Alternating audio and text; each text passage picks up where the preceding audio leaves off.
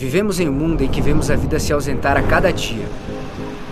Pessoas com mentes vazias e comportamentos sem propósitos tomam atitudes de quem busca uma canção em louvor à falsa esperança.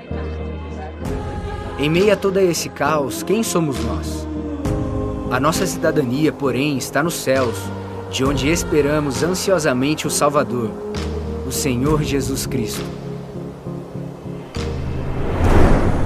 Mundo está aguardando a manifestação dos filhos de Deus.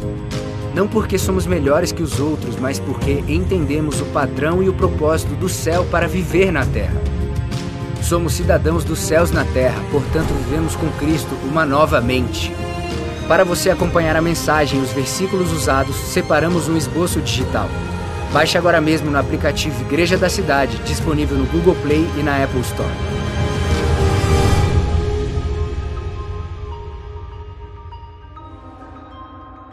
É isso, cidadãos dos céus. Nós somos convidados a entender que a nossa cidadania não é terrena. Em Filipenses 3, versículo 20, a nossa cidadania, porém, está nos céus. A igreja em Filipo ela sabia bem o que era ser uma colônia, assim como nós sabemos o que é ser colônia. Mas aqui na terra nós não somos colônia, nós somos colonizadores do céu, amém? Nós precisamos mudar a nossa mentalidade, uma mentalidade diferente, que entende que nós estamos aqui para exercer um governo que não é terreno. Nós viemos do céu para trazer uma resposta para a terra. Quando você chegar no céu, você não está indo para o seu destino, você está voltando para casa. Ah, você não entendeu. Quando você chegar no céu, você vai estar voltando para casa. Aleluia!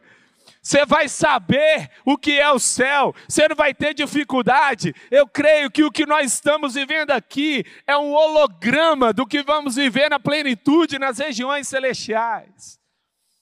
A terra, ela não é um lugar onde nós vamos permanecer. As colônias na época do apóstolo Paulo não eram colônias como a gente imagina, como o Brasil foi. Eram colônias fortes, eram comércios fortes, e essas colônias elas se tornavam pontos de estratégia militar. E é exatamente isso. Nós estamos aqui de passagem e não estamos aqui de passeio. Fala assim: eu estou de passagem e não de passeio. É diferente, você está passando por aqui, mas aqui é zona de guerra. Nós estamos com uma mala na mão esperando Jesus voltar e uma espada na outra, porque enquanto ele não volta, nós estamos lutando. Enquanto ele não volta, nós estamos guerreando. O pastor Carlito Paz, nosso pai espiritual, diz: a vida cristã não nos faz melhores do que os outros, mas nos faz de forma diferente porque entendemos o padrão e propósito do céu para viver na terra. Então, estamos vivendo essa série, Cidadãos dos Céus. Na semana passada, nós falamos sobre a nova vida.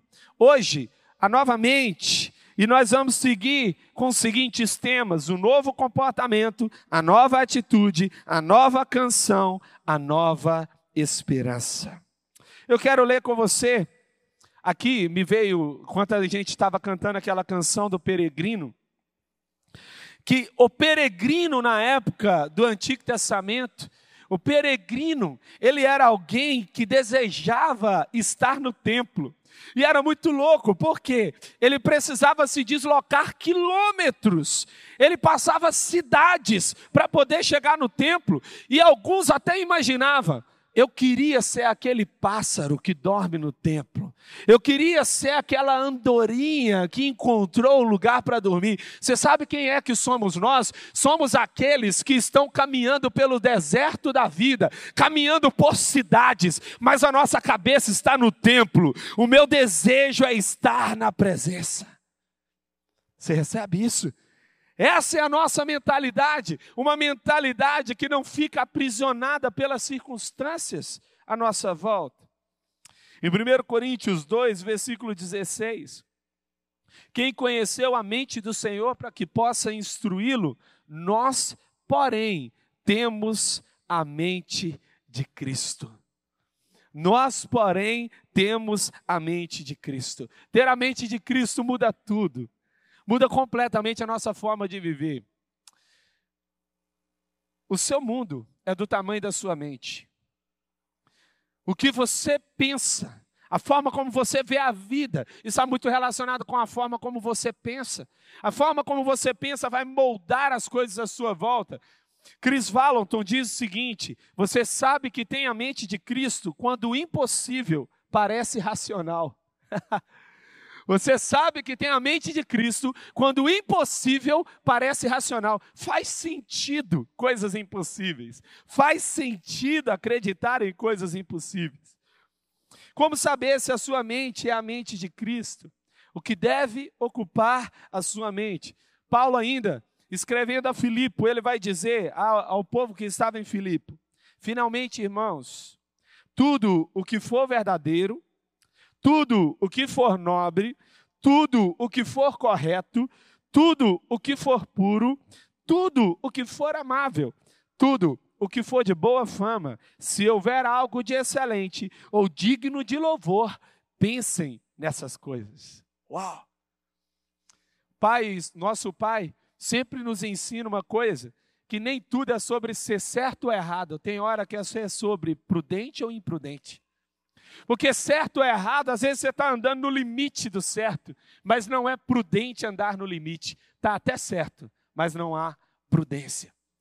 Quando nós caminhamos baseado nesses parâmetros de Paulo, nós vamos vivenciar uma vida sábia, uma vida na mentalidade do reino. Eu quero trazer essas expressões. A primeira é verdadeiro. Vem de aletes, aletheia no grego, que significa o caminho verdadeiro, aquilo que é sincero. Se há verdade no seu pensamento, continue pensando nisso. Mas há uma segunda característica, nobre, vem de seminos, que significa venerável, caráter de honra. O seu pensamento tem que ter aroma de realeza. ele tem que ter características de realeza, porque nós pensamos como Rei dos Reis, Senhor dos Senhores. Vai uma outra expressão, correto, vem de dicaios, que significa agir inteiramente conforme a vontade de Deus. Uau! Ainda, puro, agnos, significa separado dos prazeres carnais, sem manchas ou sem falhas. É aquilo que está completamente puro, o branco, aquela, aquele branco quando você vê e não tem nenhuma mancha, ele é puro, ele lembra a pureza. Amável vem de aceitável e agradável, aquilo que produz agradabilidade, boa fama, eufemos, aquilo que gera esperança. Ei, o seu pensamento precisa ter esperança.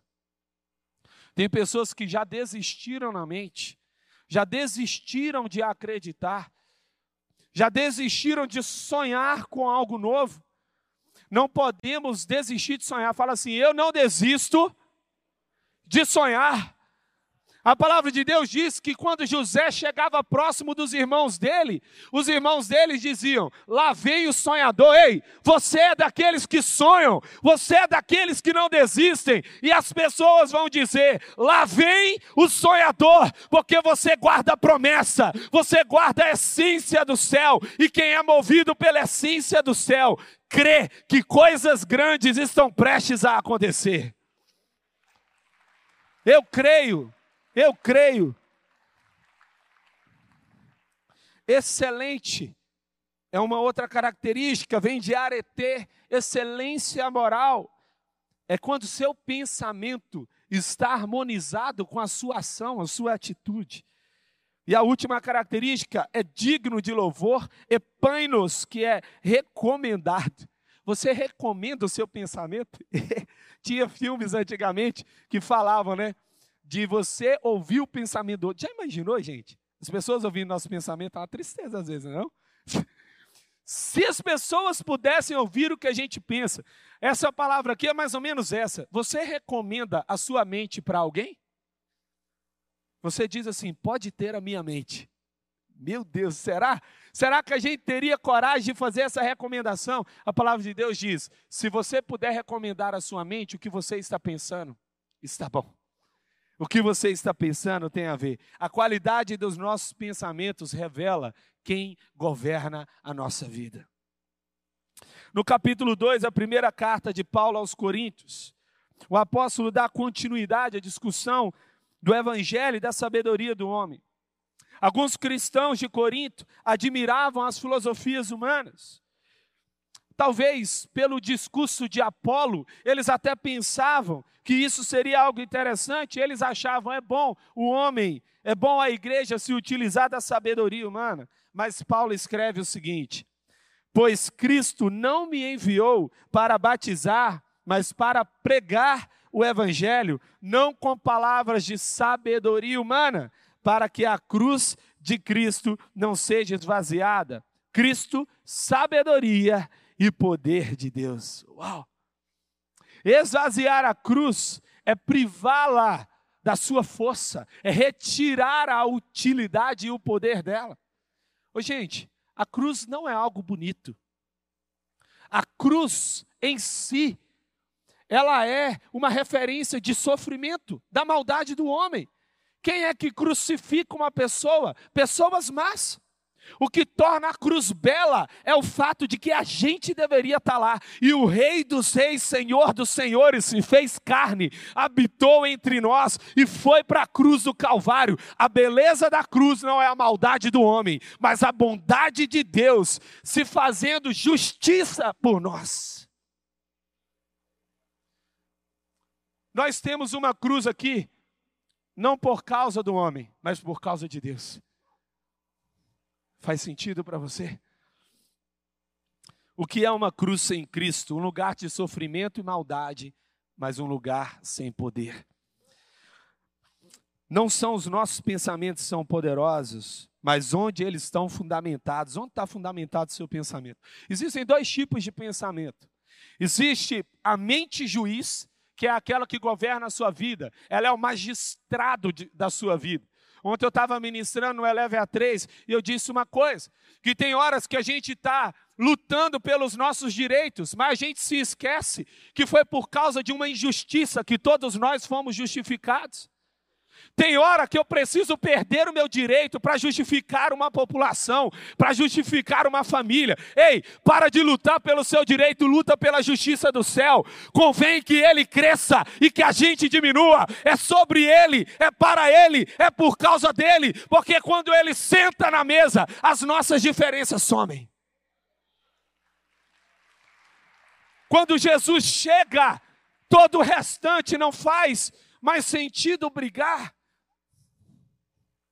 Essa é uma mente que Deus não quer para nós, uma mente juiz. A nossa mente tem que ser uma mente serva. É a mente que se ajoelha diante do senhorio de Jesus e fala assim: governa essa vida. Uau! Você pode declarar isso? Jesus governa os meus pensamentos. Aleluia.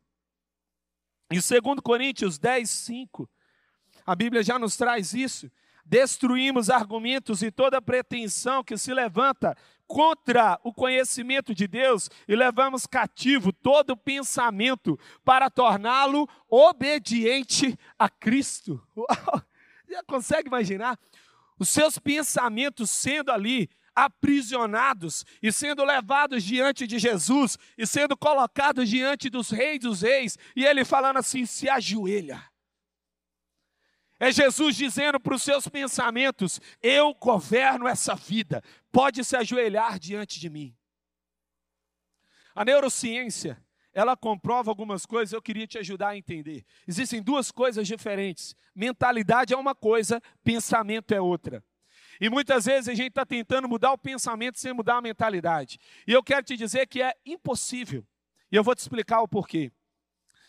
À medida em que você vai pensando em algo, à medida em que você estimula sua mente a pensar em algo, estruturas no seu cérebro são formadas. E é comprovado cientificamente que essas estruturas são até mesmo físicas. E essas estruturas que vão sendo formadas, elas vão criando uma espécie de parede É como se você fosse construindo um ambiente. Agora preste bastante atenção. O seu pensamento, ele mora dentro da sua mentalidade. Só tem um jeito, só tem um jeito de mudar o seu pensamento: é destruindo a mentalidade. E aqui tem uma coisa muito poderosa que eu creio que Deus deseja liberar nessa manhã. Você não está aqui por acaso. Tem pensamentos que você está tentando mudar há anos e não consegue mudar. E você não sabe por que você não consegue mudar. E Deus está dizendo nessa manhã para você: eu trouxe uma porção do céu que é capaz de destruir a sua mentalidade para reconstruir uma mentalidade forjada a partir da palavra. A palavra de Deus nos diz que precisamos fazer ragá. Ragá é meditação, é estimular a sua mente a pensar no céu, para que as estruturas do seu pensamento sejam a partir do céu e toda a sua mente seja conduzida a pensar na perspectiva do reino. Eu queria nessa manhã orar por você. Eu queria que você, se você crê nisso, você colocasse a sua mão sobre a sua cabeça agora nessa manhã. Põe a sua mão sobre a sua cabeça. E juntos nós vamos orar. Fazendo essa oração e pedindo ao Espírito Santo para desconstruir toda mentalidade que não vem do Senhor. Querido Espírito Santo, eu creio que o teu poder é capaz de destruir destruir mentalidades que foram construídas a partir de mentiras, a partir de uma perspectiva terrena, que ainda não foram invadidas pelo céu. Nesse momento agora, nós declaramos, Senhor, que toda a mentalidade que não vem de ti caia por terra em nome de Jesus. Nós cremos que o Senhor está fazendo coisas novas e a nossa mente será invadida pelos céus. Ah, Espírito Santo, quebra, assim como o Senhor quebrou as muralhas de Jericó, com apenas um grito de libertação e de louvor. Nós cremos que nessa manhã muralhas estão caindo em nome de Jesus. Amém, amém e amém. Você recebe isso? Aleluia, aleluia, aleluia. Eu quero trazer alguns princípios espirituais que vão nortear a partir desse capítulo, onde Paulo está falando sobre a diferença entre a sabedoria humana e a sabedoria do céu. Você tem a mente de Cristo. Então, primeiro princípio, amplie o seu temor ao Senhor. Em 1 Coríntios 2, versículo 3, e foi com fraqueza, temor e com muito tremor que estive entre vocês. É interessante que quando você lê Paulo falando isso, parece que ele era uma pessoa tímida. Parece que ele tinha dificuldades de falar, e isso não é uma verdade. Há, há evidências de que Paulo trocava cartas com o maior filósofo do Império Romano daquela época, que era Sêneca. Há indícios, sabe por quê? Porque provavelmente se Paulo não fosse o homem de Deus como ele foi, certamente ele seria um dos filósofos estudados por todos nós nas escolas. Sabe, Deus estava trazendo algo novo, mas era necessário quebrar um senso diferente. Eu quero te mostrar aqui algo importante. A sua fraqueza não é onde você não pode, mas é onde você pode. A sua fraqueza é o lugar onde você pode realizar. Sabe por quê? Porque Jesus, quando chamou Judas, ele colocou Judas para administrar o recurso. Provavelmente Judas era o melhor administrador dos doze discípulos. E ele colocou na mão, administre isso. Mas sabe o que, que Judas fez? Roubava Jesus. Porque ele pegava o recurso e tirava parte para ele. Ele queria retirar parte para ele. E aí você pergunta, mas eu não estou entendendo. Você sabe o que é fraqueza? É todo lugar onde você acha que pode fazer sem Deus.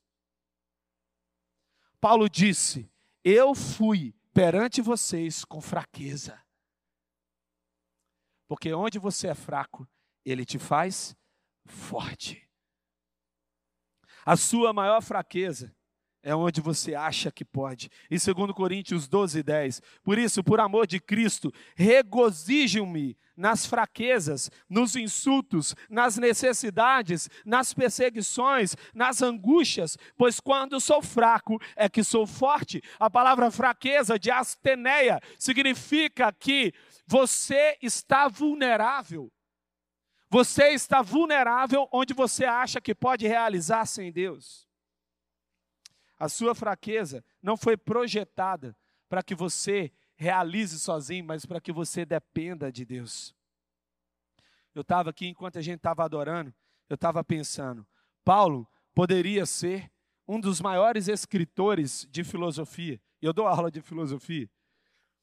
E eu fiquei imaginando, se Paulo fosse um dos maiores escritores, ou talvez um dos maiores filósofos do seu tempo, junto com Sêneca e outros, ele estaria registrado na história, nos livros de história, mas não estaria registrado no livro dos céus. Tem hora que você vai precisar escolher: eu quero ser registrado na terra ou eu quero ser registrado pelo céu. O que você está buscando é uma ambição ou o que você está buscando é uma visão? Quem é que está governando o seu coração?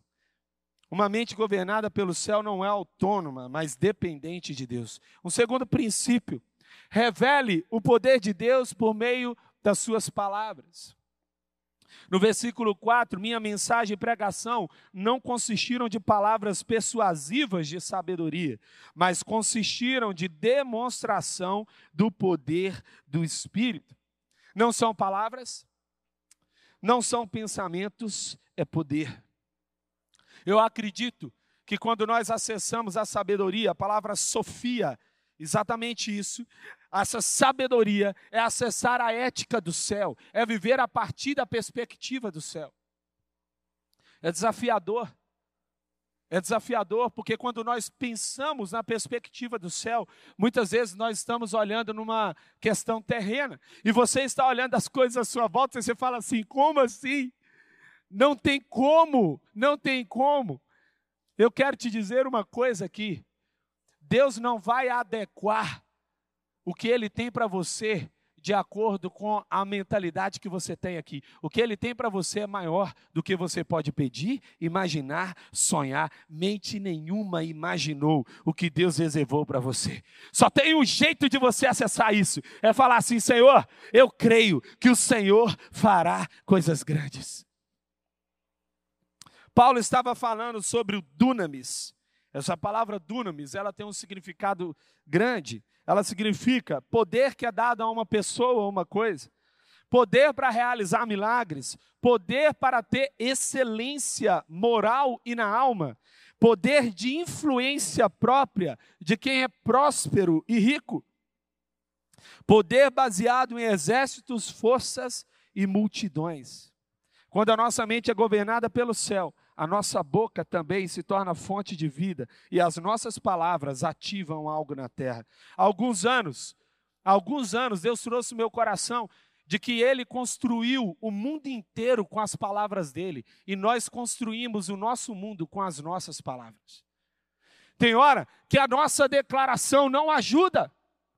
Tem hora que aquilo que a gente fala desconstrói. Eu quero te pedir uma coisa nessa manhã: não desconstrua com a sua boca aquilo que você construiu com o seu joelho. Tem horas que aquilo que você está falando é contrário àquilo que você está orando. E nós precisamos declarar com a nossa boca o que a nossa fé vê e não o que os nossos olhos veem. Você tem a mente de Cristo, então, seja conduzido em liberdade pelo Espírito. Todavia, como está escrito, olho nenhum viu, ouvido nenhum ouviu, mente nenhuma imaginou o que Deus preparou para aqueles que o amam, mas Deus o revelou a nós por meio do Espírito. O Espírito sonda todas as coisas, até mesmo as coisas mais profundas de Deus. Ao contrário dos sábios desse mundo, que não conseguem entender a grandeza da revelação de Deus. Deus, ele abençoa as pessoas. Tem gente que acha que você acessa a sabedoria do céu sendo alguém que estuda, estuda, estuda, estuda. Olha, eu quero te dizer uma coisa: o estudo é importante, mas ele não é tudo. E de longe, eu gosto muito da frase de Charles Haddon Spurgeon, que ele dizia o seguinte: se você procura Deus subindo a escada do conhecimento, desce que ele está te esperando lá embaixo.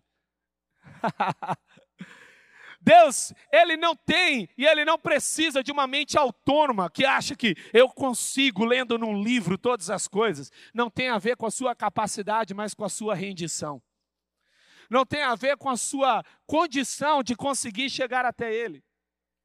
A expressão revelou significa descortinar. Imagina aqui comigo, você está junto aí comigo? Imagina só, você está olhando aqui para mim, eu estou na minha casa, e aqui tem uma cortina. Tá bom? Estamos juntos? Você está tentando ver o que está lá dentro da minha casa, mas não consegue ver. O que é revelação? É quando eu pego e abro a cortina. Só uma pessoa pode abrir a cortina, aquele que já está no ambiente. A revelação não é a sua capacidade de abrir a cortina, é a sua capacidade de ver aquilo que Deus abriu. Mas não é uma capacidade humana. É Ele que revela para você, é Ele que mostra para você. É quando Deus abriu o céu. Ei, os céus estão abertos. Deus revelou tudo para você. Quando você abre a palavra de Deus, Ele está dizendo: Eu abri a cortina. Está tudo acessível. Olho não vê, mente não entende, ouvido não ouve. Somente o Espírito pode revelar. Em João 3, versículo 8, Jesus disse para Nicodemos: O vento sopra onde quer, você o escuta, mas não pode dizer de onde vem nem para onde vai.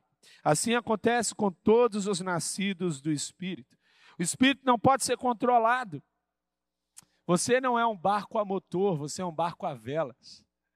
Você pode dizer assim, ó, Espírito Santo, guia os meus pensamentos. Uau!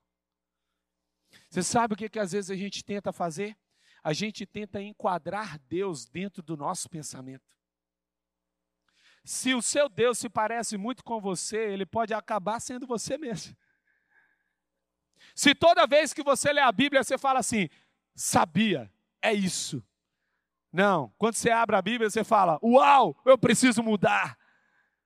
Tem a ver comigo. Certa vez, um pregador, um dos tradutores da NVI, ele foi pregar na igreja e ele pediu para a esposa dele dar um big de um beijo de batom, assim, ó, no rosto. E ele foi ministrar na igreja, e aí ele com aquela marca de batom, e as pessoas ficaram angustiadas com aquela marca de batom no rosto dele. E falaram assim: alguém parou e falou assim, pastor, você está com a marca de batom. Quem que você acha que fez isso? Uma criança, é claro, né? Criança tem coragem de falar, os outros ficam rindo, né? Falou, pastor, você está com a marca de batom. Eu, marca de batom? Aí, aí ele falou, mas eu não estou vendo, mas está. Ele falou: não estou vendo. A criança morava do lado da igreja. Ela saiu correndo, pegou um espelho e falou: está aqui, pastor. E ele pegou o espelho e ele fazia assim, mas eu não estou conseguindo ver. Ela falou: por que você está olhando o espelho errado? Então a criança ajustou o espelho para ele olhar. Ele falou: ah, agora eu consegui ver. E então ele disse: tem muita gente que abre a Bíblia e fica falando, tem a ver com outro, tem a ver com aquele irmão mas não pensa, tem a ver comigo. Toda vez que você abrir a Bíblia, fala assim: Senhor, o que, é que eu preciso mudar?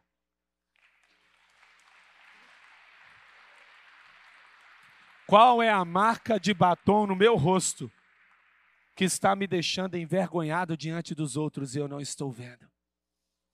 O que é que eu preciso mudar em minha vida? Você tem a mente de Cristo, então desfrute da grandiosa bondade de Deus. No versículo 12, nós, porém, não recebemos o Espírito do mundo, mas o Espírito procedente de Deus, para que entendamos as coisas que Deus tem nos dado gratuitamente. A nossa mente não pode ser influenciada pelo Espírito desse mundo.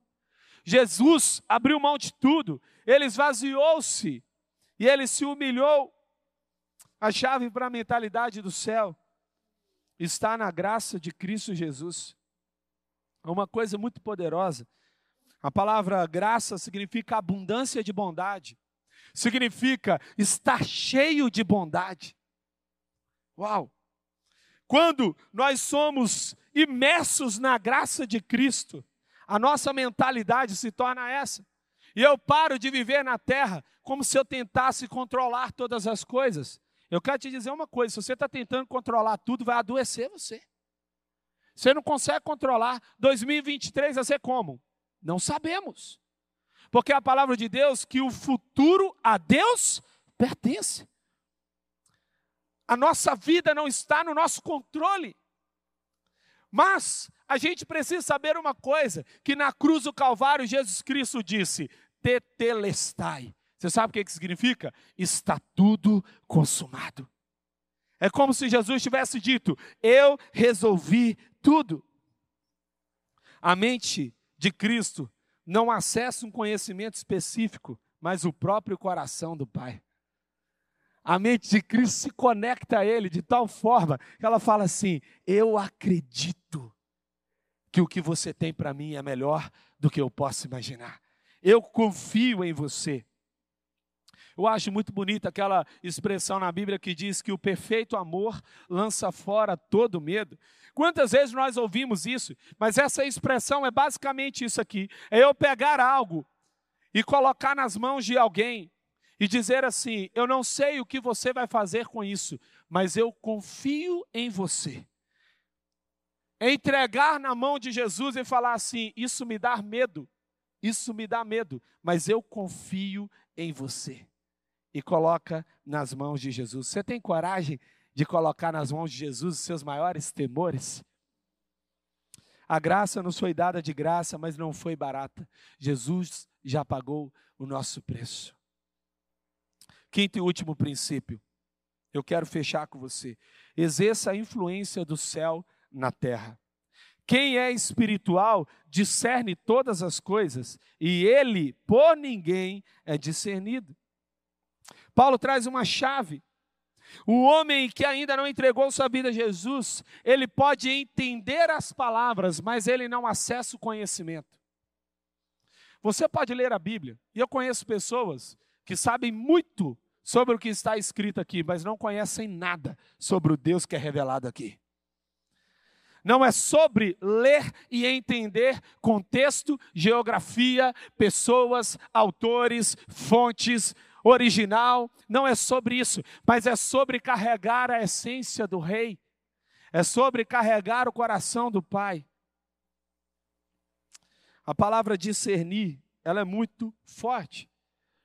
Ela vem de anacrino, que é peneirar. Peneirar. Tem uma imagem aí que a gente consiga colocar agora? Será que colocaram aí? A imagem que eu queria que você tivesse na sua mente é a seguinte: é daquele garimpeiro que precisa fazer ali o seu a sua busca pelo ouro. Então ele pega a terra e ele começa a peneirar. Ele está em busca do que, gente? Do ouro. Você pode falar assim, ó, do ouro. Você sabe o que é discernir? É peneirar a sua realidade para encontrar o que Deus está fazendo. O ouro não é a sua realidade. O ouro é o que Deus está fazendo. Mas se você olhar a sua realidade sem peneirar, você vai achar que nada está acontecendo. Essa talvez seja uma das maiores dificuldades que a gente tem. Eu estava ontem pensando que existem dois tipos de pessoas. Existem aquelas pessoas que são mosca. E existem aquelas que são abelha. Aprendi isso com o Dr. William Douglas. Aquelas que são mosca, se você colocar uma mosca no palácio, o que, que ela vai procurar no palácio, gente? Lixo. Mosca é especialista em lixo. Ela só procura o que já foi. Ela só procura o que é descartado. Mas tem pessoas que são abelha. Se você colocar uma abelha no meio do lixo, o que, é que ela vai fazer? Ela vai procurar néctar. Sabe, quando nós acessamos a mentalidade do céu, a gente não se distrai com as coisas da terra. nosso pensamento é: onde é que Deus está? O que é que Deus está fazendo? Jesus vai nos chamar a atenção sobre dois tipos de fermento. Advertiu Jesus: estejam atentos e tenham cuidado com o fermento dos fariseus e com o fermento de Herodes. O fermento de Herodes é a força do braço, é o controle. Eu posso, eu não preciso de ninguém. O fermento dos fariseus é a religiosidade, independência, desconexão. Mas Jesus vai falar sobre um outro tipo de fermento, o fermento do reino. E contou-lhes ainda outra palavra: o reino dos céus é como um fermento que uma mulher tomou e misturou com uma grande quantidade de farinha, e toda a massa ficou fermentada. Quando nós estamos vivendo na perspectiva do céu, o pouco que a gente tem é capaz de mudar o mundo inteiro. Jesus, ele investiu em entender na terra tudo que ele era tudo o que ele tinha, o seu propósito e a sua missão. Jesus investiu 30 anos em crescer em conhecimento, estatura e graça. E com apenas três anos, ele mudou o mundo. O que muda o mundo não é o que a gente faz, mas é o que a gente é enquanto fazemos. Jesus se apropriou disso. Se o próprio Jesus fez isso, quem somos nós, é verdade? A gente está tentando mudar o mundo sem mudar a mente.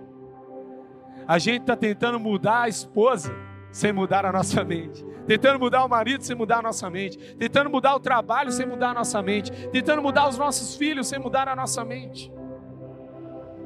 Então Paulo fecha com o seguinte: quem conheceu a mente do Senhor para que possa instruí-lo? Voltamos aí para o nosso versículo do início.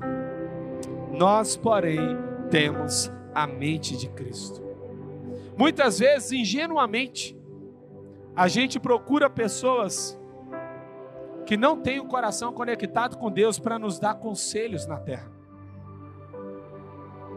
E às vezes, nós entramos em enrascadas. Sabe por quê?